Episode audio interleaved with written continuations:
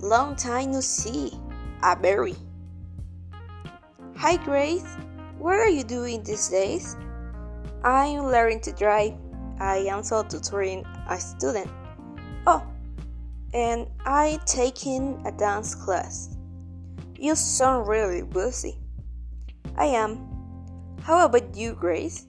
Are you doing anything special these days? Yes, I am. I'm studying Italian. Really? Italian? Why are you studying Italian? Well, I have an Italian boyfriend. Oh, I'm so happy for you.